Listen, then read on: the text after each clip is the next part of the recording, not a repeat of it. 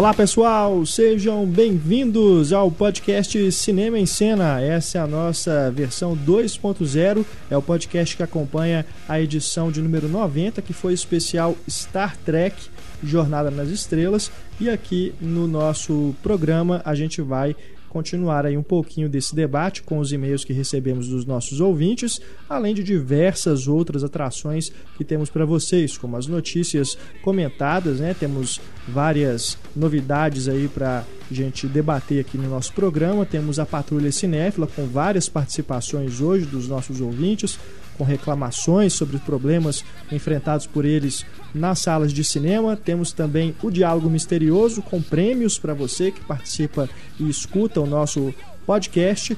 E temos também os títulos mal traduzidos. Enfim, tem várias atrações e bate-papo de cinema aqui no podcast Cinema em Cena para vocês. Eu sou Renato Silveira, aqui comigo as vozes doces, suaves e aveludadas. Você nunca vai se cansar, né, Renato? Nem os nossos ouvintes vão se cansar de ouvi-las. As Luísas do Cinema em Cena, Luísa Teixeira de Paula e Luísa Gomes. Vamos começar direto com a resposta do diálogo misterioso da edição passada. Primeiro vamos rodar aí o áudio do diálogo, em seguida damos a resposta falando de qual filme ele é. This syndicate, or outfit, or whatever the hell you call it, it's got a head man, right? Who is it? They'll kill me, Porter. What do you think I'm gonna do to you? Worry about me. Esse diálogo do filme O Troco, com Mel Gibson. E recebemos aqui as respostas, né? Vamos sortear nesta edição convites para ver Além da Escuridão Star Trek. Convites que inclusive valem para sessões 3D. Vamos sortear dois pares, dois pares aqui. Vamos ver entre os, as pessoas que acertaram ganha o Rodrigo Madureira, que é o número 14 aqui na nossa lista, e o Felipe Boamorte, que é o número 27. Parabéns para vocês dois. Enviem o endereço de vocês para o nosso e-mail cinema@cinemaencena.com.br com o endereço onde vocês querem receber, em casa, no trabalho, enfim, e a gente manda para vocês os convites, tá bom? Para este programa, temos mais um Diálogo Misterioso e mais prêmios para vocês. Agora temos novidade aqui na premiação do Diálogo Misterioso. A gente vai sortear sempre um prêmio principal, o primeiro que for sorteado, e a pessoa que ganhar vai receber também pares de convites. Nossa, né? legal, hein? aleatórios. Meu Deus, isso é muito dá pra es- perigoso, Não dá para escolher porque depende do que chega aqui pra gente, mas a gente vai mandar sempre dos filmes que estão mais novos, aí, os lançamentos mesmo, que acabaram Mas de entrar podem em ser cartaz. tanto os melhores lançamentos é, quanto aqueles piores, né? Pode ser que uma encalham. vai ser realmente uma surpresa. A pessoa pode ficar muito feliz ou decepcionada. Tomara que todo mundo fique só feliz. Vai ser o prêmio surpresa aqui, junto com o prêmio principal. Para esta edição, o prêmio principal é o DVD de Homem-Aranha 2, a versão 2.1, que é a versão estendida do filme do Sam Raimi. Eu quero. Por que que estão Mas sorteando? é do Homem-Aranha, não é do espetacular Homem-Aranha. Ah, É. eu aceito também. Por que, que a gente está sorteando, né? Afinal de contas, a gente falou de Star Trek. E essa semana a gente está falando de David Lynch. O que, que tem a ver o Homem-Aranha uma coisa com a outra, né? de Lynch, É porque não tem nada a ver. Eu simplesmente escolhi esse filme para sortear para vocês. David Lynch e Homem-Aranha. Mas a gente é justamente isso, né? Tem a ver, porque o David Lynch é um cara imprevisível. Então eu simplesmente escolhi. Eu sonhei, eu sonhei com esse filme. Isso, boa. Então o prêmio dessa edição Isso DVD. porque também as gravações de O Espetacular Homem-Aranha 2 estão mais imprevisíveis do que Ah, nunca. É, a gente vai falar Tem um- disso daqui a pouquinho. noção. Um ponto em comum. É verdade. Então, esse é o prêmio. É só você prestar atenção ao longo do nosso programa. Assim que surgir o diálogo misterioso, mande a resposta pra gente, falando de qual filme ele é, pro e-mail cinema.cinemaencena.com.br. Todo mundo que acertar participa do sorteio que vai ser realizado no podcast seguinte, o podcast 2.0 da semana que vem, tá bom? Boa sorte para todo mundo. Vamos aqui com os e-mails sobre o podcast Star Trek. Como a gente acabou publicando esse podcast com um pouquinho de atraso, não deu tempo, eu acredito, de todo mundo que todo mundo escutar e escrever pra gente. Então a gente tem pouquinhos e-mails aqui, que é compreensível, mas como a gente tem o flashback, no próximo programa 2.0 a gente pode ler também outros e-mails que chegarem sobre o podcast do Star Trek. Vamos começar aqui com o João Ferreira. Ele diz: Muito bom podcast sobre Star Trek, porém, mesmo com duas horas de duração, vocês acabaram não falando sobre o longa Jornada nas Estrelas Insurreição, que tem o F. Murray Abraham como vilão. Mas vai um desconto que até mesmo os fãs não fazem questão de lembrar que esse filme, que parece mais um fraco episódio estendido, foi lançado nos cinemas. Pois é, por isso que a gente acabou passando por ele. Mas a gente né, comentou sobre a nova geração bastante no programa. O João continua aqui, ó. Sobre o novo filme, Além da Escuridão, assisti, mas esperava mais. Não que o filme seja mediano, longe disso, mas faltou dar mais destaque às relações entre a tripulação clássica, quase sempre cortadas pela correria das cenas de ação, muito bem feitas, aliás. E concordo com o comentário de que o J.J. Abrams parece ter esquecido que a Enterprise é uma nave imensa e não o X-Wing do Star Wars. Mas para quem não conhece muito Star Trek, esses probleminhas, entre aspas, vão passar batido. Falando em Star Wars, realmente fica uma boa expectativa para o que ele vai fazer para o episódio 7. Até porque depois do que o Lucas fez na nova trilogia, o que vier é lucro. Fechando o e-mail com mais uma frase clichê: vida longa e próspera para o Cinema em Cena e os podcasts. Valeu, João. Vocês assistiram a Star Trek Além da Escuridão? Eu sim. Eu ainda não Você assisti. ainda não viu, Liz? eu tô Eu- final eu- de semestre. E eu concordei com o que ele falou sobre a relação entre Enterprise. Eu acho que faltou explorar mais a relação do Kirk e do Spock. Apesar daquela cena final que não vou falar, é claro que Uhum. foi bem legal. Mas eu acho que faltou isso mesmo. Ficou muito uma coisa do Benedict Cumberbatch, né? Que eu não vou falar qual que é o nome dele no filme. Aham. Mas ficou muito centrado nele. Eu achei que, que faltou mesmo exploração. Apesar de ter o primeiro filme que explora muito isso, né? Que é justamente a origem da Enterprise. Uhum. Mas eu achei que faltou esse, esse aprofundamento da, da relação entre o Kirk e o Spock. dos personagens, né? É, começa até bacana, né? A relação dos dois, que É. eles brigam ali, né? Tem aquela discussão. Ah, Spock é hilário. E depois realmente é, acaba sendo um pouco diluída aí, envolvendo o Cumberbatch mesmo.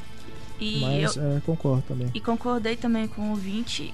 Eu tava com bastante receio do J.J. Abrams é, ficar à frente da direção de Star Wars, mas eu acho que ele conquistou um pouco da minha confiança depois de Star Trek, o Uhum. Além da Escuridão, porque o primeiro eu não gostei muito.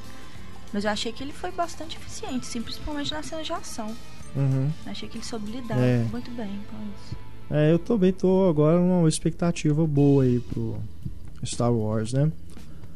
Até porque eu acho que ele vai ter que se comedir um pouco nessa repaginada, porque como a gente até comentou aqui no podcast, eu acho que ele não vai ter tanta liberdade assim para mudar muita coisa, porque Star Wars é diferente de Star Trek nesse sentido de ter uma uma estética muito mais delineada, né, em que não há essa uma possibilidade assim dele fazer algo muito fora né do, do que os fãs estão acostumados a ver E, mas Eu pode fazer um filme com um ritmo muito mais interessante do que o do George Lucas e eu acho que o George Lucas não vai largar o osso, não. Ele vai continuar É. sempre podando. Porque ele, ele teve Eu um contato acho. de 40 anos com os fãs, né? Aham. Então eu acho que algum tipo de cacife pra mandar e É. desmandar ele tem. perguntaram pra ele essa semana aí se ele já conversou com o J.J. Abrams ele falou que ainda não que ele tá esperando ele acabar de lançar o Star Trek pra depois É, bater um papo com ele oficialmente ele é consultor criativo, É. né? Da série, do reboot novo. E. ele é o homem do carimbo Isso. E também a Kathleen. Também não vai deixar ele fazer qualquer coisa. Ela ainda tá É. muito ligada à franquia original. Vamos ver aí o que, que será de episódio 7. Agora temos aqui o Rodrigo Rodrigues. Gostei muito dos filmes novos, como todo fã, pelo fato de atualizarem de maneira extremamente respeitosa.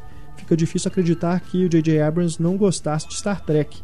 Somente uma coisa me incomoda um pouco: o excesso de colorido, luzes no visual dos cenários das naves em geral. O contraste é muito grande com a ideia e visão que se tem de Star Trek, mesmo que seja feito para as novas plateias. E acrescentando que, como aqui no Rio mais de 90% das salas estão passando em 3D, tive que assistir a contragosto, pois não é um bom 3D, além de ficar com dor de cabeça no final. Você viu em 3D? Eu vi em 2D. Não, eu vi em 2D também, porque justamente me falaram muito essa coisa de dor de É. cabeça em jogo, né? Pois é. Eu evitei. Agora, esse negócio das cores eu também concordo com ele, é muito colorido mesmo. O Carlos Quintão, ele vê isso como uma coisa positiva. Eu também, eu gostei. Mas eu não sei, tem uma coisa ali, eu até esqueci, na hora que a gente estava discutindo isso aqui no debate, eu esqueci de comentar com o Quintão. Eu acho um excessivo, sabe? Eu acho as cores excessivas. Tem horas que. Eu não sei, tem hora que parece um arco-íris. E aquela primeira cena, principalmente, né, na floresta. É. Ali, ali até que não. É, É, porque, é, porque é faz, muito parte do, é, faz parte do É. contexto, né? Mas ele fala dentro da Enterprise. né? É, exato. Então, É, Dentro da então Enterprise, eu acho que tem seja. muita luz ali, eu não sei. E dá pra ver a diferença quando muda pra nave do personagem do Benedict, né? Uhum. Que, tipo assim, não sei se. É, talvez seja proposital, assim, aquela coisa de diferir o bem do mal, mas eu achei realmente que foi um pouco exagerado. Mas eu gostei. Não, é, o filme é bonito, mas eh, ainda assim, eu não sei se é porque também a gente fica acostumado com esse padrão mais monocromático Aham. dos últimos filmes, grandes filmes aí, né? Desde o, O Matrix, que era aquela coisa mais Aham. esverdeada, é, o- os filmes de super-herói mesmo mais acinzentados, né? Eu não sei se é um costume que a gente acabou adquirindo, mas realmente chama atenção Chama. mesmo essas cores mais extravagantes, vamos dizer assim, que o J.J. Abrams usa. Mas de, de forma alguma é algo que eu considero que estraga o filme. Não. Mas chama atenção, né? é uma coisa que de certa forma distrai um pouco. O Rodrigo termina aqui dizendo: Uma pergunta, foi coincidência, premeditado ou somente eu que vi? Na cena do Além da Escuridão, na cena de perseguição de naves no planeta Klingon, não é uma referência ou até mesmo uma cópia da cena da Millennium Falcon passando por pequenas frestas? Hum, mas aquela cena é clichê por Essa si clichê, só, né? é. Vários filme, e vários é, filmes não, que tem isso aí. perseguição de nave tem isso. né? Em Oblivion mesmo, o mais recente É. eu lembro de uma. É muito Tenta clichê criar cena. né, aquele, aquele É. suspense assim, ai, será que eles vão passar? será Pelo que amor eles vão Deus. passar? Eu fico torcendo para que surja um filme em que realmente eles não Eles não consigam passem. passar. É isso, você que tiver aí mais e-mails, mais comentários sobre Star Trek, pode escrever pra gente no cinema, e a gente volta a discutir sobre a série no podcast 2.0 da semana que vem. Vamos para as notícias da semana? Começamos com uma nota triste, né? A morte aí repentina do James Gandolfini, ele que é o astro da série Família Soprano, mas que tem também vários papéis no cinema, sofreu um ataque cardíaco fulminante, né? Aos 51 anos de idade. Quer dizer, é uma pessoa obesa, né? Não sei se é obesa, mas ac- do certamente peso, é. acima do peso, como James Gandolfini, está mais propensa a ter esse tipo de problema. De qualquer forma, né? É realmente uma perda Significativo. significativa porque ele é um cara, pô, 51 anos de idade. Ainda tinha muito que fazer. Né? Ficou muito Muita tempo preso coisa. sopranos. Eu Mas acho não que acho é. que preso ao soprano. Acho que ele foi a cara do seriado, assim, acho. Mas ele não fez muita coisa depois, se for pensar. Mas mesmo assim, eu acho que a importância dele tá muito ligada à família Soprano. Muito ligada mesmo. Ele. Não sei, ele era o cara, sabe, do seriado. E, e muita gente conheceu ele por causa desse trabalho. Eu não vi Família Soprano, eu conheci ele através da Família Soprano. Então, Eu conheci ele em Homem da Máfia. Você não tinha visto nada dele antes, Não, antes do. Homem da Máfia? Porque acabou de ter um tempo, né? 2007, Família Soprano. Aham. Mas eu, eu não associava o nome com a pessoa. Mas Certo. se eu visse ele, eu ia associar com Sopranos. Mas não o nome e a pessoa. Uhum. É, no Homem da Máfia ele mata a pau, né? Apesar de ser um Uhum. papel menor. Aquele filme tem. O é, que, que é aquilo, É. né? Ele, ele realmente, ele, pra mim, merecia uma indicação ao Oscar de coadjuvante. Porque a gente já viu vários atores que fazem muito menos ganhar indicação. Certamente por Hum, politicagem. Né? E ele mais tem, realmente ultimamente, merecia, é mais porque tem. mata pau. É muito boa a participação dele. O Homem filme. da Máfia junta muita atuação boa. O Brad Pitt tá É. ótimo naquele filme, ótimo. Recapitulando aqui então um pouquinho da filmografia dele, ele teve no Corações Perdidos, que ele faz um par romântico com a Kristen Stewart, que ela faz é, um stripper, ah, é né? verdade que ele, que ele é um pai que perde a, a É. filha. É verdade. Ele Eu meio que esse filme, adota a. Kristen Stewart Aham. e mais ou menos tem uma relação amorosa ali, É, apesar realmente dele ser casado, disso. que ter outra ter outra relação, né? Mas ele também teve aqui outros filmes que ele participou, mais recentemente, A Hora Mais Escura, que ele faz uma participação bem menor, né? Ah, não lembro dele. É, é na- ele, ele é um diretor da CIA, naquelas reuniões Uhum, que tem, tem lá, um milhão de é, rostos. ele tá lá. Tem também o Sequestro do Metrô 1, 2, 3, aquele filme do Tony Scott, que é rico, que ele faz o prefeito. a, a Grande Ilusão, né, o remake, ele foi um fracasso. É, a Última Fortaleza, eu me lembro dele nesse filme. O Homem que estava, não estava lá, dos irmãos Coen. A Mexicana, 8mm, a qualquer preço. É, Mesmo antes da família Soprano, ele já tinha essa carreira no cinema, mas muita gente acabou que não ligava né, o nome à pessoa porque ele eram participações menores mesmo. Né? É realmente, Família. Soprano foi realmente o divisor de águas na carreira do Gandolfini. Até porque muita gente conhece ele como Tony Soprano e não como o nome dele original, É. que eu não lembro qual que é. É, eu me lembro também da voz dele no Onde Vivem os Monstros, que ele dubla o Carol, né, que é o monstro principal. Ah, ele que eu não sabia que ele fazia a voz. É. Qual que Legal. é? o principal, o Carol, que é o. Ele não é azul, não. Você É o que tem dois tá chifrinhos. Onde Vivem Onde os Vivem os Monstros. Monstros. Spike Jonze. Nossa, viajei em Monstros S.A. Gente, Ah. não, não, tá errado. Não, esse é é o John Goodman. Ai, ai. Mas Não enfim, lembro. né? Uma perda realmente muito triste. Ele que tava em férias, se eu não me engano, né? Ele tava em férias Na né, em. Roma É. e ele tava indo pro, pra um festival na Sicília. uhum. E tinha mais dois projetos pra fazer pra HBO americana, então. É. No cinema, pelo que eu tô vendo aqui no IMDB, já tinha completado dois filmes, né, que ainda não estrearam. Um não tem nome, mas é dirigido pela Nicole Holzner, que eu não sei quem é essa pessoa. Deixa eu ver aqui.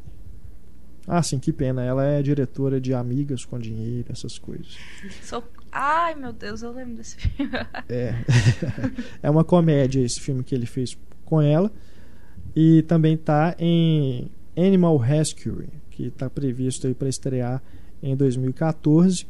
Esse é um filme policial que tem o Tom Hardy no Rapati é, e é dirigido pelo Michael Roskam, que eu também não sei quem é essa pessoa. Quem é Michael Roskam? De acordo com o IMDb, é o diretor de Bullhead. Enfim. Então esses dois filmes são os que estão ainda para estrear aí com o Gandolfini. Ele também tá aí o que deve chegar aos cinemas aqui no Brasil esse ano, que é aquele aquela comédia com o Steve Carell e o Jim Carrey dos Mágicos, que tem uma coisa meio de Ah, eu paródia. sei o que é, que os dois são rivais, né? É, ele também tá nesse ah, filme. esqueci que o Jim Carrey tá super estranho, incrível. Burst Wonderstone. É, Uma coisa é assim. cinebiografia. É. É cinebiografia? É É. baseada em, em Uhum. história real? Caramba. Não sei se é exata. Claro que deve ser romanceado, mas é, é baseado num mágico que realmente existiu. Hum. Enfim, então são esses aí os filmes, né? Que o Gandolfini, ainda veremos o Gandolfini nos próximos meses, até o ano que vem, né? Que tá previsto para estrear. Uma Filmes póstumos são sempre muito estranhos, né? Eu lembro É. quando a Britney Murphy morreu, ainda saiu uns três filmes depois com ela. É. Muito estranho. E é estranho, porque sempre chama mais atenção Ah, pro, As pessoas vão. pro papel, né? Às vezes uma coisa que poderia passar batido. E né? mais. Se, se ninguém, se ele ainda estivesse vivo com outros projetos ainda, né? Mas acaba E tem que- essas exceções, né? Que é no caso do Heath Ledger em Dark É, Knight, que é. foi póstumo. Com certeza. Any calls? You have no messages? Odd. Better check the outgoing. If you utter so much as one syllable, I'll hunt you down and gut you like a fish. If you'd like to fax me, press the star key. Mais notícias aqui pra gente. Uma História de Amor e Fúria, que foi lançado em abril desse ano, não teve muita divulgação pela distribuidora e ganhou a 37ª edição do Annecy, É um que festival. é um, um dos principais festivais de cinema de animação do É. mundo. Realmente uma grande vitória, né? Pro Pro cinema Luiz brasileiro, pro Luiz Bolognese. O filme que realmente não teve Passou uma batido. grande divulgação aqui, estreou, teve, né, deram algumas entrevistas aí, fizeram alguma coisa, uma campanha na mídia, mas realmente ficou pouco tempo em cartaz. Mas né? é um filmão. Eu ainda não vi. Eu não diria filmão, eu, gostei, muito. mas eu achei que tem alguns momentos que parece mesmo uma aula de história, principalmente os episódios ali da Ah, não sei, escravatura e do- da ditadura. Me parecia uma coisa assim que a gente já viu até em outros filmes que retratam essas épocas. Ah, não sei, eu gosto dessa temática e eu acho que fazer um filme para o público infanto-juvenil Uhum. com essa temática é, é incrível, porque você deixa esse lado, ai que saco, é um filme de história, pra ser uma coisa mais divertida. Eu acho que ele, pra mim, ele é um bom filme porque ele consegue aliar entretenimento e história, tipo, a história B do Brasil ficcionalizada. Uhum. E eu- Não, é, é. por isso que eu gosto muito. A iniciativa eu acho formidável também. Eu tenho, eu tenho alguns problemas mesmo, assim, com a abordagem que ele faz do- dos períodos, mas eu concordo com você que realmente ele cumpre esse papel de unir as duas coisas mesmo. E sem falar que fazer uma animação tradicional no Brasil, né, já é um grande mérito. E é uma, aí, e é uma mostra o cara- animação bem feita. é, o pessoal tem culhão de fazer isso, porque hoje em dia o pessoal, as pessoas, os, as criançadas, então quer ver mais é coisa computadorizada, né? Bonequinho, às vezes coisa mais fofinha e tudo. Esse filme, eu concordo que tem esse foco pro público infantil juvenil, mas com certeza também os adultos É né, vão curtir também. A parte do futuro, que eu acho a- a melhor, podia até, sei lá, se for fazer um- alguma continuação, né, ficar mais focado ali, mas de repente também em outros períodos, não sei. Mas eu acho que não. Acho Mas que ele é bem fechado. podia- Acho que ele não, não ganha continuação, não. É, não sei, a gente não pode dizer, né? Por bilheteria, com certeza não vai. Mas, né, com, com esse grande prêmio aí que ganhou, quem sabe? De qualquer forma, o filme vai. Se não me engano, não sei se já foi lançado em DVD ou Blu-ray, mas deve sair daqui a pouquinho, né? Deve, de um ou dois meses. Chegou nos cinemas em abril, É. então. Não vale a pena Já- ser já visto, está. viu? Quem perdeu aí, Pode ver. vale a Pode ver pena, mesmo. é. Mesmo eu não achando que é um filmão como a Luísa, eu recomendo porque é um não, filme é só, muito legal só pelo mesmo. prêmio, sabe? Vale, vale a pena, sim, com certeza. Uma iniciativa é, é um, um exemplo ímpar né, na nossa filmografia. Vale muito a pena conferir. Mais notícia. Agora, várias novidades sobre o espetacular Homem-Aranha 2. Hum, Primeiro, que, para minha felicidade, vai ser uma quadrilogia. Hum. Todo mundo achando antes que ia ser uma trilogia. E a Sony divulgou esse, esse, essa semana. Ou seja, vão ser filmes até 2016. Né? E quando, quando Até o- 2016 a gente tem que aguentar o Andrew Garfield fazendo Homem-Aranha. Não vou aceitar esse tipo de comentário. não vou aceitar. Mas o Andrew, a coisa é que o Andrew Garfield vai ter 34 anos, né? No último. É. Agora, o Tobey Maguire tinha que idade, hein? Menos que 34, É. eu acho. Porque hoje ele deve ter 34 anos. Aparentemente. Em Great É. Gatsby ele não parece ter- que tem mais do que 34 anos. É, eu tô com 33 anos, eu eu invejo realmente. O Andrew Garfield está com essa disposição para fazer Homem-Aranha. Mas eu acho que. Será que. Não seja por isso, Renata, a gente faz uma vaquinha e compra uma fantasia pra você. Isso é engraçado. Ai, E eu mesmo. Eu, eu falei brincando que pra minha felicidade, mas não sei se eu gostei disso, não. de ser uma quadrilogia, Não sei. eu preferia É. Eu que encerrasse no terceiro. queria. Mas a coisa que eu acho que pode ser legal, uma quadrilogia, é porque pelos rumos que eu tô vendo, pelos spoilers, que não tem como, tem em todo lugar, eles querem mais um filme pra explorar mais personagem. Porque todo dia eles estão confirmando um personagem a mais. Que é justamente o que, que levou, eu acho que levou, que Mary Jane não vai estar mais no segundo Homem-Aranha. Porque já são três vilões confirmados, né? O Duende Verde, o Rhino e o Electro. Mas o Duende Verde parece que não vai aparecer, né? Eu, e- rumores dizem que vai ter o sexteto sinistro, né? Já nesse. Que já, te- já tem eu não sei quem que é o ator, mas eu li também que rumores que vai ter o Abutre e o Mistério. E o Dr. Octopus? Dr. Octopus eu porque o Dr. Octopus na HQ, ele é um personagem assim essencial pro final da saga Espetacular Homem-Aranha. Então eu Hum. acho que eles podem deixar ele pro pro quarto, né, no caso. Entendi. E agora também a Felicity Jones, que já tinha sido confirmado. Pode ser a Gata Negra, né? Que é a Felícia. que é vi falar outro, outro, outro interesse amoroso do Homem-Aranha. Já ia ter a Gwen, a Mary Jane e a Felícia agora. Então eu acho que eles cortaram a, Mar a Mary Jane primeiro porque todo mundo tava reclamando de ser a Shailene Woodley. Já tem rumores que vai, vai substituir ela. Ah, será? Eu ouvi falar isso mesmo. Mas é uma sacanagem com a menina, né? É demais, mas tudo pelos fãs, né? E pelo, automaticamente tudo pelo Isso dinheiro. que é engraçado. Como é que as pessoas reclamam sem ter visto, né? Só baseado em fotos de É, bastidores? mas sempre vai ser assim. Fã sempre vai ser Ah, assim. Eles é sempre vão. possível. Vai, dizem que vão substituir a Sha- Shailene Woodley. Mudou já. Já tinha gravado todas as cenas com ela. São poucas, eu acho que foram quatro cenas. Cortaram do filme e, e adiaram a participação dela pra terceiro. Eu achei certíssimo isso. Por quê? Três interesses amorosos do Homem-Aranha no mesmo filme, mas três vilões. Ah, coitado do mais, Homem-Aranha. mais a história do Homem-Aranha. Ficou Como que três- eles. Ficou três filmes lá do Sam Raimi só com a Mary Jane. E a, e Tem a Felícia também. no do Homem-Aranha do Ah, Sam Bryce Dallas? Howard. Não, ela é a A Gwen. Gwen. É, é, não, É. tá certo, ela é a Gwen. Mas teve ela também que apareceu. É, mas foi aquele negócio, né? Completamente dispensável, mas teve. Apesar de eu achar engraçado. A, a Bryce Dallas como a Gwen, eu acho. Apesar de assim, eu sei que muda totalmente a origem do personagem e tudo. Mas eu acho ela engraçada no filme e as caras do Tobey Maguire também. E- Mas enfim, e, tipo vamos assim, ver, né, o que, que vai dar aí no.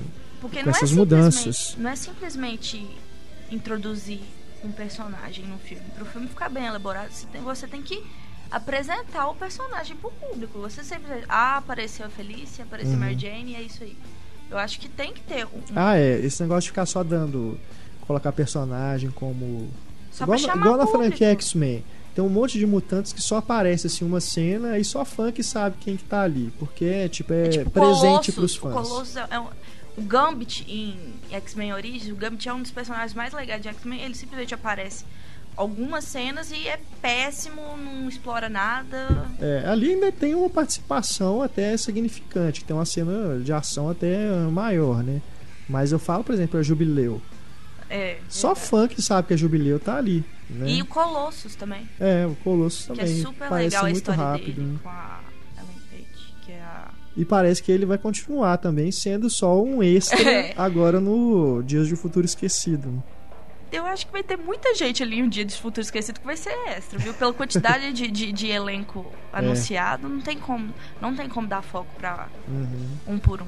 Mas E é isso que eu mas acho que vai acontecer com Homem o espetacular Homem-Aranha. mas eu acho, Acho mesmo. acho que Porque tipo tá assim, muito bagunçada essa produção. Você coloca uma menina, ela filma quatro cenas, de repente você não quer mais, aí vai aparecer a Felícia lá e vai aparecer não sei quem, sabe? Isso pra mim é falta de organização, porque as pessoas elas ainda não têm um roteiro pronto, não têm um roteiro elaborado. É, mas eu acho que, tipo assim, no caso do X-Men, até é válido porque é uma equipe.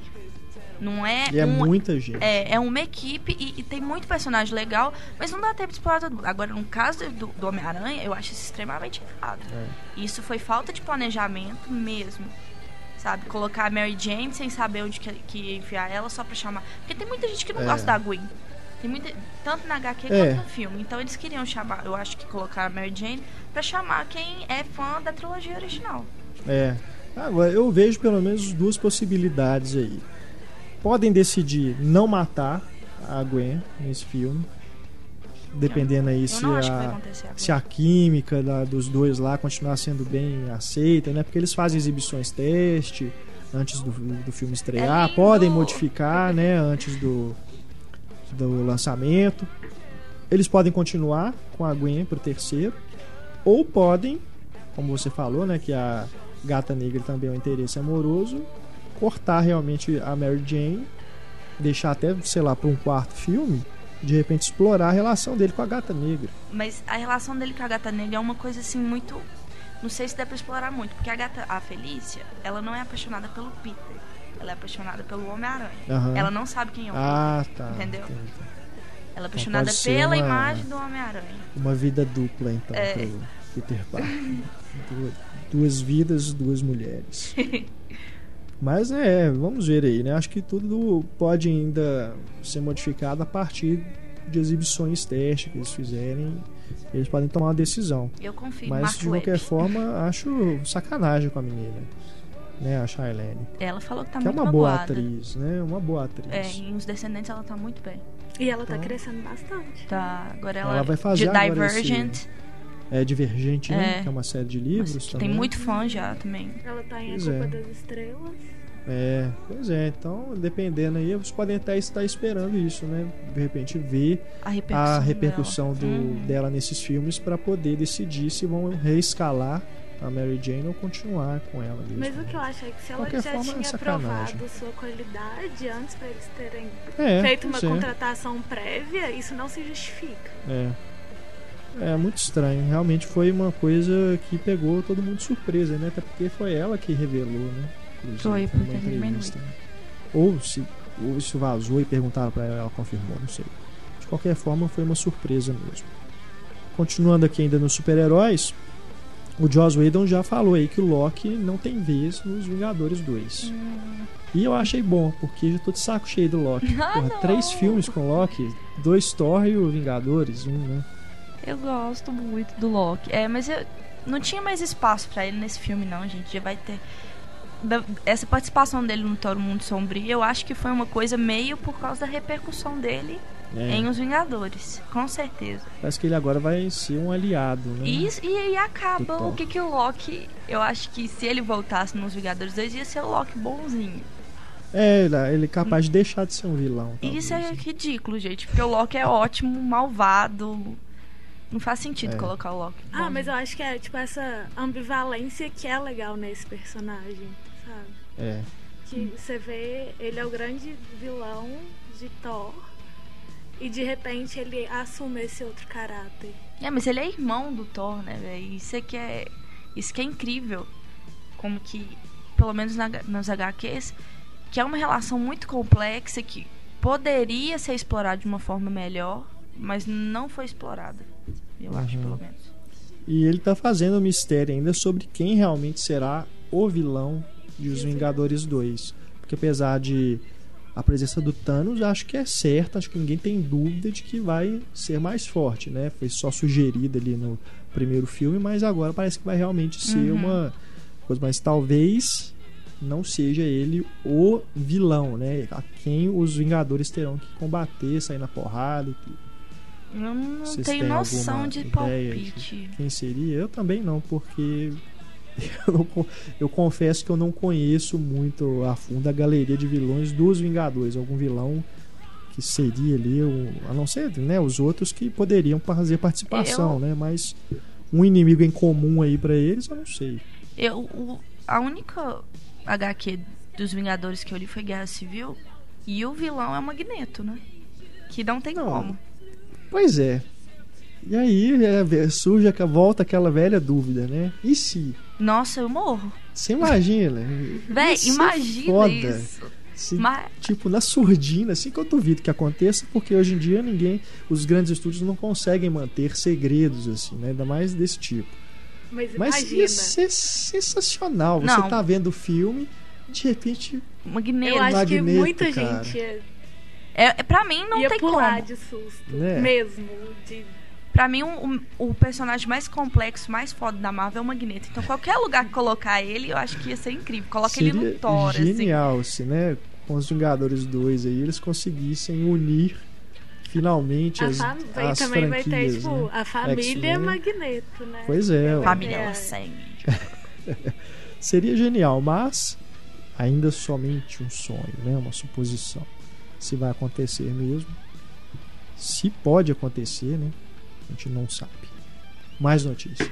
A diretora de 50 Tons de Cinza foi finalmente Pois anunciada. é, acabou a novela. É, a Sam Taylor Johnson. Que, Que é fez diretora o de Garoto, Garoto de de Liverpool. Liverpool. Que é não horrível. Horrível. Você não gostou? Nossa, Ah, eu gostei. péssimo.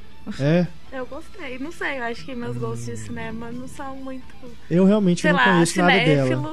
Mas Não eu gostei. Ah, não romanceou mais demais. que ela fez. Romanceou demais a a, história do John Lennon. É. Achei drama excessivo, desnecessário. Ai, eu não gente, gostei, não. cinema é isso, eu acho. Se, se consegue te encantar, e foi o que aconteceu comigo, ele vale a pena. sabe? Não, claro. Isso é questão de gosto, mas. E para não 50 gostei Tons de. Cinza, vocês acham que Achei muito inusitado. pode sair alguma coisa diferente E então do que O Darren As Aronofsky negou. Né? E a- se o Darren Aronofsky tivesse aceitado, eu ia ficar muito ansiosa por ver esse filme. Ai, não sei, eu acho É. que o filme é muito. Tipo, vai ser muito pré-fabricado, sabe? Vai ser pras pessoas que, é, Com é, certeza escolheu que ela porque o ela. livro um sucesso e. Ainda mais aqueles grandes nomes, né, que estavam aí circulando, eles deviam ter, sei lá, evitado justamente para Uhum. poder não entrar em conflito com o diretor. Não te- ia escolher um- uma diretora. Eu acho que depois de tanta especulação, ia escolher uma diretora pequena, porque, querendo ou não, diretora pequena não tem aquela coisa de estilo. É... Ela é baixinha? Nossa. Com poucos projetos. Porque não tem um estilo, um estilo ainda definido. É. E é mais fácil da Universal ter controle Dá o pitaco absoluto dele. Dá- sobre dá os pitacos dele. Agora, ela é casada com Aaron Taylor Johnson. Isso é muito estranho, gente. Eu achei que era a mãe É, dele. sei o Quando eu que vi é o nome. quando eu vi o nome, eu achei assim, ah, deve ser mãe dele. Quando eu vi, eles são casados. Pois é. E é ele tá 27 cotado, né? anos. Ele Quantos tá que ele tem? Ele, tem, ele é ah, de tá 90. 27 anos de diferença. É. Nossa, eles são casados há 27 anos. Não, ele, ele é de 90 e ela é de 67. Pois é, agora você imagina.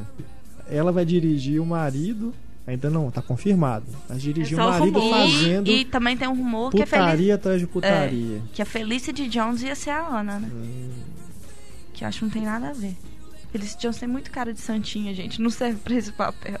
Mas a, a Mas menina, a eu não li os começa livros. sendo... Mas não é isso no livro? A Ela menina É, eu é também não li, começa- então tô dando pitaco errado. Ela é inocente, aí vai vê se o cara- soltando e tudo com o cara, O cara, iniciando. sei lá, velho, poderoso. sexual, é, exatamente. Ele é velho e poderoso? Não, não velho, Ah, mas tá. tipo assim, Mais velho que ela, né? Ele é mais Magnata. maduro. poderoso. É. Que, tipo, encanta a menina e leva pro, sei lá, submundo do sexo. Hum. Tem dó, gente. É, vamos ver, né? O que vai sair daí. Eu, enfim, eu, eu li algumas partes do livro, não gostei. Ah, A gente já sabe quais foram as partes que o Renato leu. Não. Eu folhei o livro, tenho que ser sincero. Mas pelo estilo de, de escrita, né? Da. Como é que chama a autora? E.L. James. E.L. James. Eu não me empolguei em continuar lendo, não. Eu li o primeiro por causa do Bafafá, eu confesso que eu li. O livro é uma bosta mesmo, é muito ruim. ah, eu não perdi tempo não, gente. Pois é. E nem, nem as partes de sexo salvam. É aquilo que a gente comentou, né? Podia ser o Lars von Trier dirigindo, né? Não, nossa, aí que eu não ia chegar nem perto desse filme, nem Ou perto. então o Polanski. Polanski, Não, o Polanski ia ser legal. ser interessante. Mas é aquilo, ele, se, se oferecem esse tipo de coisa pro cara, se ele lê o livro, ele desiste, né? Porque se é tão ruim assim. Mas o Gus Van Sant se ofereceu pra dirigir, é, né? é, o Gus Van Sant E é um cara que é responsa, que eu gosto bastante. É, ele tem, Então, que talvez tem ele, ele, ele tinha, dele. ele tinha uma proposta legal, talvez, de adaptação. Eu não, eu não duvido que ele tinha uma proposta diferente de Mas adaptação. aí eu acho que é justamente isso, que ele É. gostaria de inserir a visão dele sobre a história e a, e a produtora não gostou, eles podaram logo. É. Mais notícia. Ah, o primeiro trailer de O Lobo de Wall Street, Ah, do Scorsese. Aí né? sim, hein? é, não. É, é tão, é tão bacana, né? Já no trailer você identificar que é um filme de um cara foda como É, Scorsese, dá, né? dá pra ver. Não- não- E não, precisou de muito pra ver. É. E me lembrou aquele, aquela coisa, aquele humor que ele usa no cassino, por exemplo. Até o próprio que é aviador, coisa né? Tá muito Aviador. parecido. a- e é que eu, gente, O aviador tinha- saiu mais sério, né? É. Mas eu digo assim, sabe aquela coisa de, de ser irônico, sarcástico, Uhum. né? o DiCaprio, eu achei inevitável a comparação com o Grande Gatsby dele, o- os trejeitos dele. Tem uma, tem uma cena no trailer É, que ele é que é mesmo, né? exatamente igual à cena do Grande Gatsby. Que ele pega assim e, e arruma o cabelo. É idêntico, que automaticamente também lembra o personagem dele em Aviador, né? Pois é, no Grande Gatsby ele me lembrou bastante o Howard Hughes que ele fez no Aviador, né? Algumas expressões que ele faz, o jeito de, de levantar e olhar assim pro lado. Né? É, o Leonardo DiCaprio ele tem, não sei, acho que ele tem um, um rosto que já ficou, É familiar. é, exatamente familiar. Então é difícil, Ele né? não consegue deixar de ser Leonardo DiCaprio, às E eu vezes. É, é, é, às vezes. É Não porque é é isso, você sempre, é identifica às vezes, muito é- ele é um- dentro um do papel. trejeito que você vê, tipo, ps, É, ainda mais assim, quando ele interpreta esses personagens que tem esse visual executivo, né? Terno, gravata, o cabelo É uma com coisa repetitiva. um gel, assim, fica muito parecido mesmo. Ah, mas eu acho que isso não é tipo E- mérito do trailer. O trailer Não, é não, um de forma alguma. O trailer incrível. é muito O bacana ritmo é mesmo. Maravilhoso. É. Mas, eu- por exemplo, no Django Livre ele tá sensacional. Porque Nossa. ali ele não só tá caracterizado de uma forma diferente, mas ele tá mais solto. Não, e, e eu Ele tá nunca vi ele, ele tá diferente de tudo que ele já tinha feito antes. Pra É. mim, ele foi a o grande divisor de águas pra mim do Leonardo DiCaprio. Foi Django Livre, porque assim, ele emergiu completamente no personagem. É, dos últimos papéis eu diria Ele- também. aham. Foi o que né, o mais Foi diferente de água e pra o ele. que ele tá melhor eu também. tinha um pouco de preconceito com o Leonardo DiCaprio até Django Livre. Claro que tem aquela coisa de ser um filme Tarantino e tal, mas ele tá assim. Eu sempre gostei dele pelas escolhas que ele faz, os projetos que É, ele, ele- sempre ele não- se envolve. ele- Tirando, por exemplo, o Diamante de Sangue, que eu não gosto, a grande maioria dos filmes dele eu, eu curto. Eu não bastante. gosto dele em Os Infiltrados. Sério? Eu acho que ele é o mais batido do filme. Perto do Jack Nixon, do, do Mark Wahlberg. Não, é, é, tem outras atuações ali muito fodas mesmo. Mas eu gosto, gosto dele no filme. E o que eu fiquei. O que eu tinha. Tava com preconceito da escolha do elenco do Lobo de Wall Street era o Matthew McConaughey e parece que ele vai estar muito bem no filme. né? Tá, né? Brincando ali, que naquela cena Ah, mas essa coisa de brincar ele sempre faz Leonardo muito. DiCaprio, mas eu acho que agora vai ser uma bacana. brincadeira É, com uma atuação é. que vai favorecer. Mas o filme também favorece muito ao- o, o, o- ator, né? Ele já Fez- tá com um visual diferente Tá. pro filme, né? Uma coisa meio estranha, assim, meio magrelo, Uhum. parece que tá com AIDS, não sei. ele É aquele aspecto, é. né, de pessoas que já estão numa fase mais avançada da doença.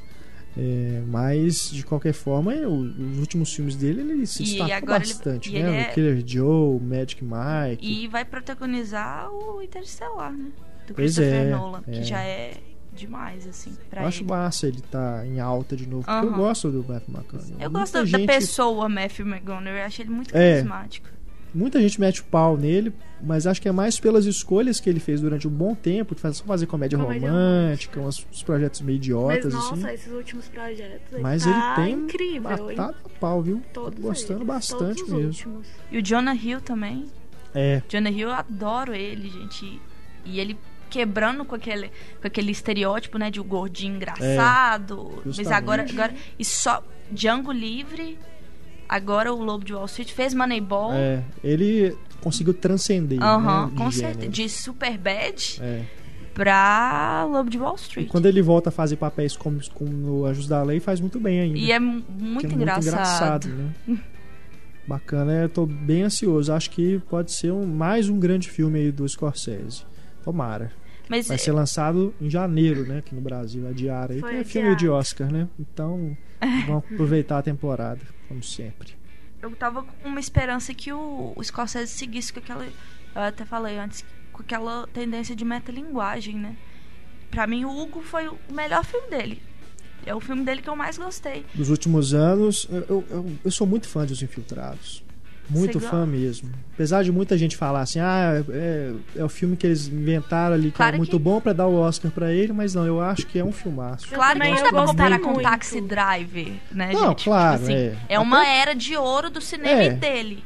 E Mas até por- pela a proximidade do lançamento também. Eu acredito assim, pro filme a gente com- colocar ele numa categoria igual essa, assim, Taxi Drive, desses grandes filmes que ele fez, precisa de um pouco de mais de tempo pra você rever o filme Aham. e tal. E, mas os Infiltrados ainda acho que é de Mas- 2006, né? ainda acho que tá muito recente. Mas Mas eu gosto muito. O Hugo eu gosto Nossa. mais.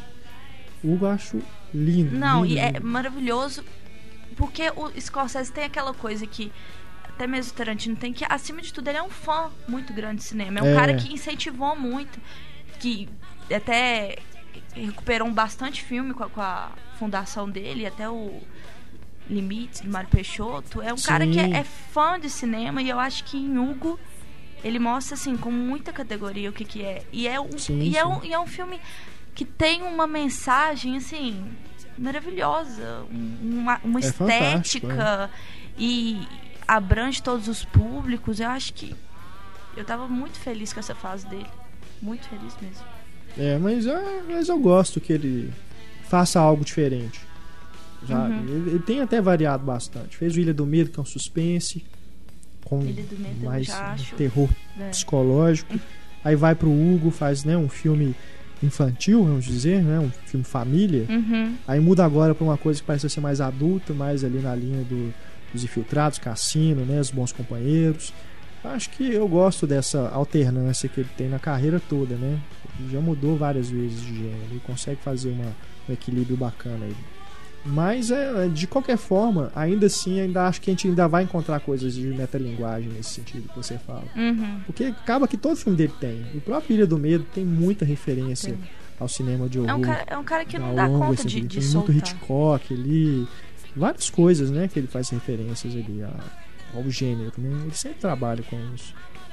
É, ainda assim, ó, eu acho que a gente ainda vai encontrar muita coisa, muitas referências ali. O Tomara. cara que vive de cinema como ele, respira cinema, Respira. né? Não tem como ele não fazer referências, citações dos Igual pegar um filme Tarantino e não encontrar nenhuma metalinguagem. Que é outro, é. É outro também, que faz É um patchwork. filmes assim. sobre filmes. Né? É. Falando em trailer, mais um trailer legal que saiu essa semana é do Lego. Esse, pra mim, é uma surpresa, Pra porque é aquele projeto que quando foi anunciado, Todo mundo com você já fala, não é possível, como é que vão fazer um filme de Lego? Aí você começa a lembrar dos joguinhos, né? Tem Lego Batman, Lego Indiana Lego Jones, Harry Potter, Lego que eu cresci Potter. jogando. Aí tem Lego também alguns Wars. curtas, né? É, tem o Star Wars também. Aí você fala, pô, não é possível, né? Mas aí você vendo o, o trailer, me deu a impressão de que realmente será uma paródia. né? Nossa, foi muita nostalgia da infância, assim, de lembrar todos os, os conjuntos de Lego especiais que eles fizeram, faziam pra cada lançamento. E eu brincava muito de Lego, Aham. então foi meu Deus, isso vai dar certo e eu quero ver isso. Eu nem, Assim. eu nem era tão aficionado assim com Eu Lego na não, infância, era, não. Era eu uma tinha menina da Barbie mesmo. Não, é, não. Meninos, entre meninos e meninas, assim, brinquedos de meninos e meninas, eu era mais de. Joe, os comandos em ação, né? Agora, desses brinquedos, assim, que acho que o principal rival do Lego talvez seja o Playmobil, Playmobil. né? De ter essa Que coisa pra de, mim é de idêntico, eu não brincar, consigo ver a de montar, de diferença. você criar a sua própria historinha ali, né? Agora, que eu, que eu também não duvido, fazendo sucesso o Lego, vem aí Playmobil o filme, porque ainda é vendido, né? É. Ainda- até hoje é, E é comercializado. eu acho que se esse filme do Lego for bem sucedido, eu acho que os 50% do sucesso dele você pode colocar na conta do Chris Pratt, que é o que faz a voz do principal. Ele dubla o Nossa, principal não bonequinho. acho. Gente, Desculpa, eu- não acho. Eu acho ele super engraçado, a voz dele Mas mesmo super assim, legal. É, mas uma é- animação não é feita de dublado. É, você, você É, é muita pretensão colocar todo o colocar, mérito sabe? pra ele, acho que não. Não, mas pelo menos pra Pode mim, fazer diferença, sim, com certeza. Mas... Morgan Freeman, É, não, o elenco, Não, o de, elenco de tá- vozes tá é ótimo. Mas a gente tem que considerar também, por ser uma animação, acho que a maioria das pessoas, pelo menos aqui no Brasil, vai assistir dublado. Então isso aí Não já adianta, mina é. totalmente o elenco, né, que eles escolheram. E sabe-se lá quem vão escolher aqui no Brasil pra dublar, né? Espero em que português. pessoas legais, por favor, não atrapalhem Suzana Vieira. Agora, hã? Suzana Vieira. Agora, mais que isso, eu diria que o, o que me chamou mais atenção no trailer, além dessa coisa de ser uma, uma talvez uma uma paródia, né, essas superproduções, porque ele pega um monte de personagens, né, super-heróis, Até o tudo. diálogo é parecido É. com o- a coisa do herói, a saga do E a herói. Warner, né, que é detentora dos direitos do Harry Potter, desses super-heróis da DC, Ah. eles vão se beneficiar muito disso, né? Uhum. Não, você fala que o brinquedo. Aham. Sério, eu quero a coleção inteira quando sair, mesmo.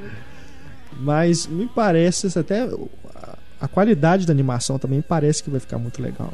É, porque eu acho que todo mundo, quando saiu a notícia do É. Lego vai virar filme, pensou naquelas stop motion lá de não sei quanto tempo atrás, que era bem fraquinho. Pois assim. é. Ficou, é, me, me impressionou realmente. É um, é um- um filme que eu estava realmente cético quanto ao que poderia sair. Agora eu já espero que saia algo de qualidade mesmo. E os, Quando os é diretores também são bons, né? Que é os diretores do Anjos da Lei, o Phil Lord e o Chris Miller. Eles também fizeram Tá Chovendo Hambúrguer, que é uma animação que eu adoro também. De comédia Então- eles sabem, pelo menos por antes da lei. É, então eu tô botando fé, viu? Agora, depois desse trailer, realmente me empolguei. Quando que o filme é vai ser lançado? Ele chega aqui no Brasil em fevereiro. Vai demorar É. ainda, né? Que é curioso que é uma estreia também em fevereiro lá no- nos Estados Unidos. Não tô nem aproveitando aqui a época de férias, essas coisas não. E também vai ser lançado em fevereiro lá. aulas, então Pois é. E aquela época, né? eh, Em cima do Oscar ali, é um, é um período meio estranho. Não, não Uhum. me espantarei se mudarem essa data de lançamento. Pra por- adiantar ou. Adiantar Adiar. ou adiar. Porque realmente é uma que- época estranha. Se eles. Dependendo do bus né, que for criada a partir de agora, pode ser que haja uma antecipação aí para aproveitar o a época de Natal, né? Talvez antecipar para dezembro e até já emplacar o filme pro Oscar. Pode acontecer. Mas É, Como pra animação, é né? verdade. Como aham. animação, pode acontecer. Tá muito próximo. Mas tudo depende da pós-produção, do do estágio avançado que estivesse. Dependendo, talvez tenham que adiar até por causa disso, para poder finalizar o filme. O que for necessário aí, porque a animação é sempre complicado. Mas, enfim, né? Vamos ver o que vai render, né? Porque foi só um primeiro trailer, né? Mas vamos ver ainda, tem muito tempo ainda para ver o que, que vai sair aí do desse filme do Lego. Agora temos aqui os títulos mal traduzidos.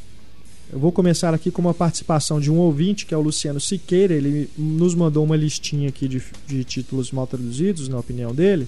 E tem um aqui que me chamou a atenção, até porque eu não sabia que tinha sido traduzido já, que é aquela comédia com a Jennifer Aniston, chamada We're the Millers. Ah, É uma comédia mesmo, né? é, Ou é é, um uma, drama? é humor negro. é Eu acredito que seja uma comédia, porque pelo título brasileiro, que eu até então não tinha visto, nem, nem vi se ah, o filme vai, lado vai ser lançado um- pela Warner aqui no Brasil. Alguns sites já estão dando esse título mesmo, mas eu ainda não vi um release da Warner com esse título. We're the Millers.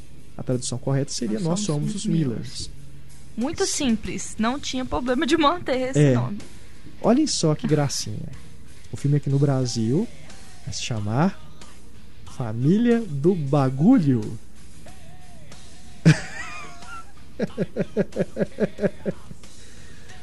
Família do Bagulho? Gente, demite E você sabe- sabe por que que eu acho? título. E sabe por que eu acho que é isso? Por causa que é, é- o pai é traficante de drogas. é, exato. Gente, mas Puxa mesmo assim, vida. não, não, Gente. não, tá errado. Do bagulho. Isso é tipo assim, uma gíria de baixo nível, assim. Dos anos 70, Ai, sei meu lá. Deus né? do céu. Fizemos pra merecer isso. Gente, Família do bagulho. traduziu Família do. Bagulho. Nossa, não. Quando você fala bar, eu tô assim, barulho, bag- bagulho. Meu Deus, bagulho é esse título, né? Um bagaço, Coisa na horrível. verdade, né? Meu Deus. Nossa, Quem que vai assistir esse filme? Sério. Ou vai pior que Nossa. muita gente. Pior que é capaz. bagulho? É capaz de atrair mais gente do que. Hum, eu tenho título certeza que muita gente vai ver por causa desse. Não, gente, quando você chega pra uma pessoa aí, vamos ver família do bagulho, Luiz. Eu saio fora. Nossa, eu acho que eu ia sair Meu correndo. Deus do céu. Que coisa horrível. Ô Luciano, obrigado, viu, por alertar a gente aqui sobre esse título, que eu realmente não tinha visto ainda. É, ô Warner, dá tempo ainda de mudar, viu? Por favor, mude. Faz isso com a gente, não. Pessoal, protestem aí na- nas redes sociais, né? Vão às ruas, vamos às ruas pra testar quantos títulos vão traduzidos. Ai, meu Deus do céu. We're the Millers, família do bagulho. Uau. O o Luciano também mandou aqui, ó, outros títulos, esses mais antigos. Por exemplo, I Come With The Rain. Eu Venho com a Chuva. Filme de 2009, aqui no Brasil se chama Fugindo do Inferno. Nada a ver, né? Então, Não vi o filme, mas isso não faz sentido nenhum. Ele lembra aqui também de Office Space, que é aquela comédia que tem Jennifer Aniston também. é, e aqui no Brasil se chamou Como Enlouquecer Seu Chefe. Ah, sim. Ah, eu não sabia que o título original era. É. É. Office Space é um trocadilho, né? Porque seria o escritório, né? O espaço do escritório, mas também Office Space, né? Lembrando aí os passos, né? Fazendo uma coisa meio maluca e tudo. Como enlouquecer seu chefe. Purple Violets. Violetas púrpuras, né? Uma tradução fácil. E segundo aqui o Luciano, revela inclusive spoilers a versão aqui do Brasil, que é Segunda Chance para o Amor. Não. Coisa, né? Vamos iniciar uma amor por favor. O outro aqui que ele mandou, A Guide to Recognizing Your Saints, ou Um Guia para Reconhecer Seus Santos, né, na tradução literal. Aqui se chamou Santos e Demônios. Santos e Demônios. Que dá pra confundir muito com anjos, né? Anjos e Demônios, né? E o Luciano termina dizendo, né? Agradeço por- a vocês por deixar este espaço para a contribuição dos ouvintes e por nos inundar de cultura desse universo sensacional que é o cinema. Eu agradeço a você, Luciano, pela contribuição aqui no nosso quadro. Temos mais alguns títulos aqui que eu separei. Esse é um filme B com o Christian Slater, que é uma ficção científica, se chama Stranded. Vai ser lançado aqui no Brasil pela H2O Filmes, que é uma distribuidora nova, com o título Paranoia, Terror a Bordo. Stranded virou Paranoia. Terror a Bordo. Terror a bordo completamente dispensável. Terror a bordo não tem nada Porque que não- já tem esse título, não? Pois é, é, devia ser uma, um dilema que eles enfrentaram, Ah, né? tá. Porque Ou já tem paranoia paranoia, ou- e já tem terror a bordo. Então vamos usar os dois, paranoia e terror a bordo. Esse filme é sobre quatro astronautas que ficam presos numa nave espacial. Aí tem uma tempestade de meteoro e aí começam a acontecer coisas bizarras a bordo. Se aparecer um alien, eu vou, eu vou acusar de plágio, hein? Last Vegas, que é aquele filme que reúne o Robert De Niro, Morgan Freeman, Michael Douglas. Last Vegas, Lá vem. aqui se chama A Última Viagem a Vegas. Enfim, Não, não, faz ficou sentido, tão é. ruim, né? Ah, mas Ah, faz perdeu a sentido. magia. Last Vegas eu já acho que é um trocadilho tão barato. Ah, mas é um trocadilho E não tem melhor como traduzir assim. viagem. Deixasse. É, eles perderam a piada, né? A última viagem a Vegas, mas não ficou, né? Pelo menos colocou considerar- aposentados e não sei o que. aposentados do barulho. É, ou do bagulho. e a animação da Disney, Frozen. Nossa, esse eu vi, meu Deus. Pois é, mas você viu o quê? Eu vi é, uma aventura congelante. Exato, porque antes chamaria o Reino do O Gelo. Reino do Gelo. Frozen, o rei, Reino do Gelo. Agora virou Frozen, uma aventura Ah, ele, congelante. ele continuou um Frozen. Continua com Ai. Frozen. Frozen, uma aventura congelante. Não, o filme tão, parece ser tão bonitinho. Eu preferia que deixassem só o Reino do Gelo. Tirasse o Frozen, tirasse a aventura congelante, né? Isso é outra. Aventura Amor congelante, aventura gente. Estão em todos os filmes, gente. Vamos Pois ser é. mais criativos e usar, sei lá, outras palavras? Ai, ai, ai. Pra gente terminar aqui o nosso quadro, temos mais colaborações dos nossos ouvintes. O Bruno Paes Lima Ferreira diz aqui: Uma rápida colaboração. Trata-se da continuação de Red, Aposentados Perigosos. O subtítulo já é bem ridículo, mas até um pouco justificado. No Brasil vai se chamar Red 2 Aposentados e ainda mais perigosos. É claro. É claro. E ele diz aqui: sabendo que já está sendo planejado o terceiro filme, prevejam mais uma pérola para essa sessão daqui a Tipo, alguns entrando, anos. entrando numa fria, né? Entrando numa fria, entrando numa fria maior é. ainda. E entrando numa fria maior ainda com a É. família. Meu Deus do céu. Vamos ver realmente o que vai surgir. Entrando numa fria em si já é Red. ridículo, assim. É. Entrando numa fria já é ridículo. De... Entrando numa fria maior ainda é péssimo, é ridículo. É, é- Ai, ai. Sem comentários. E o Márcio Fernando Moreira diz: o filme com a versão de título mais absurda que eu já vi, não sei se vocês já comentaram, é o Fórmula 51. Esse é o título original. O título não precisava ser convertido para o português, mas já não estava bom. Talvez seria uma apologia à famosa Caninha 51 brasileira, se ficasse. Caninha. É. Aí, o título no Brasil ficou fantástico, baladas, rachas e um louco de cute. Eu acho que a gente, comentou, a gente chegou a comentar dele, Márcio, no podcast original de títulos mal traduzidos. Mas é sempre bom lembrar, porque esse é realmente um caso dos mais absurdos mesmo. Fórmula 51 virou baladas, rachas e um louco de kill. Oh, eu veria esse filme Uau. só por causa desse nome, juro, juro. Que que é isso? Igual o Caçador de Vampiras Lésbicas. Eu vi aquele filme só pelo título, que não é possível aquilo, gente. Então é isso, pessoal. Se vocês tiverem mais sugestões aí pro nosso quadro de títulos mal traduzidos, é só escrever pra gente no cinema, arroba cinemaencena.com.br. Patrulha Cinéfila no ar. Hoje temos aqui uma reclamação do Máximo Valesco, que fala de Curitiba. Olá pessoal do Cinema em Cena, gostaria de relatar a já recorrente infelicidade de utilizar os cinemas do UCI Shopping Estação em Curitiba. No dia 26 de maio, fui com a minha esposa assistir a estreia de Velozes e Furiosos 6 e fui com o objetivo de comprar os ingressos para a sessão de uma da tarde. Cheguei no local exatamente meio-dia e 10, 50 minutos antes, e só fui atendido às 12h55. No. Caramba! Isso era porque por causa de fila? O que que era? Vamos ver. Para ambientar melhor a situação. Só tinha dois caixas atendendo dos sete possíveis, sendo que um ficava para o atendimento preferencial. Todas as máquinas de compra estavam inoperantes. Tentei comprar pela internet. No sábado à noite o sistema estava fora do ar, somente para o UCI estação, já que o UCI Paládio a compra estava liberada. Não estava passando cartão de qualquer tipo e ainda quando chegou a minha vez, ainda me obrigaram a apresentar a carteirinha de meia entrada da minha esposa no ato da compra. E ela já estava na entrada do cinema me aguardando, sentada no sofá. Ainda tive que fazer aquele clássico berreiro para a fila de aproximadamente 100 pessoas. Uhum. Tenho fotos, se vocês quiserem, dizendo: traz a carteirinha. Sacanagem. Aí fica a minha indignação aos serviços prestados. Em contraponto, quero elogiar a gerente do UCI Shopping Paládio, no qual eu fui assistir ao Homem de Ferro 3 no dia 1 de maio, que apesar da situação adversa, se manteve firme na decisão. Explicando melhor.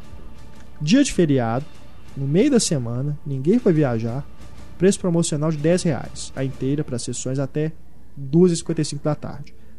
Semana de estreia do Homem de Ferro 3. Logo aquilo estava um caos. Mas diferente do UCI Estação, todas as máquinas de compra automática estavam funcionando e todos os espaços possíveis para atendentes estavam ocupados, inclusive com a gerente atendendo. Como eu tinha comprado o ingresso pela internet, não tive que esperar na fila. Fui ao guichê disponível para clientes que compraram pela internet. Nesse mesmo local chegou uma senhora com uma criançada tentando o típico jeitinho brasileiro.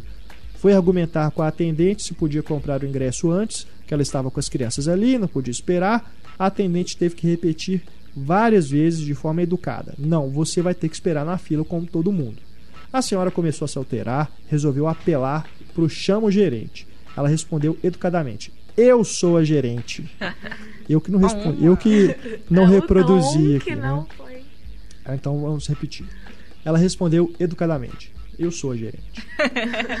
Depois de, depois de muita discussão, a senhora resolveu se retirar. Então fica o meu elogio à gerente, que apesar de toda a situação ruim, manteve sua decisão. Parabéns para ela. E a gente teve aqui, o Máximo, a resposta da UCI sobre o problema lá no estação. Eles nos responderam da seguinte forma: Nós lamentamos e pedimos desculpas pelo fato. Informamos que o relato do cliente foi passado na íntegra para a diretoria de operações dos cinemas e a escala já está sendo reformulada para evitar transtornos com o ocorrido. Além disso, a compra online, a qual a empresa ingresso.com é responsável, já foi normalizada. A iniciativa do cliente em entrar em contato com vocês também é fundamental para o nosso atendimento melhorar. Tá vendo? Tomara que realmente Patrulha né? Cinéfila, mais uma vez, né, ajudando aí vocês com esses problemas no cinema. Então, Máximo, já que a UCI né, se prontificou aqui a enviar a sua reclamação para o pessoal lá resolver esse problema né, da ausência de caixas e tudo, por favor, observe se a, as coisas vão melhorar. Se não melhorar, volte a entrar em contato com a gente e a gente volta a entrar em contato com a UCI para poder ver por que, que as coisas não estão melhorando. Tá bom?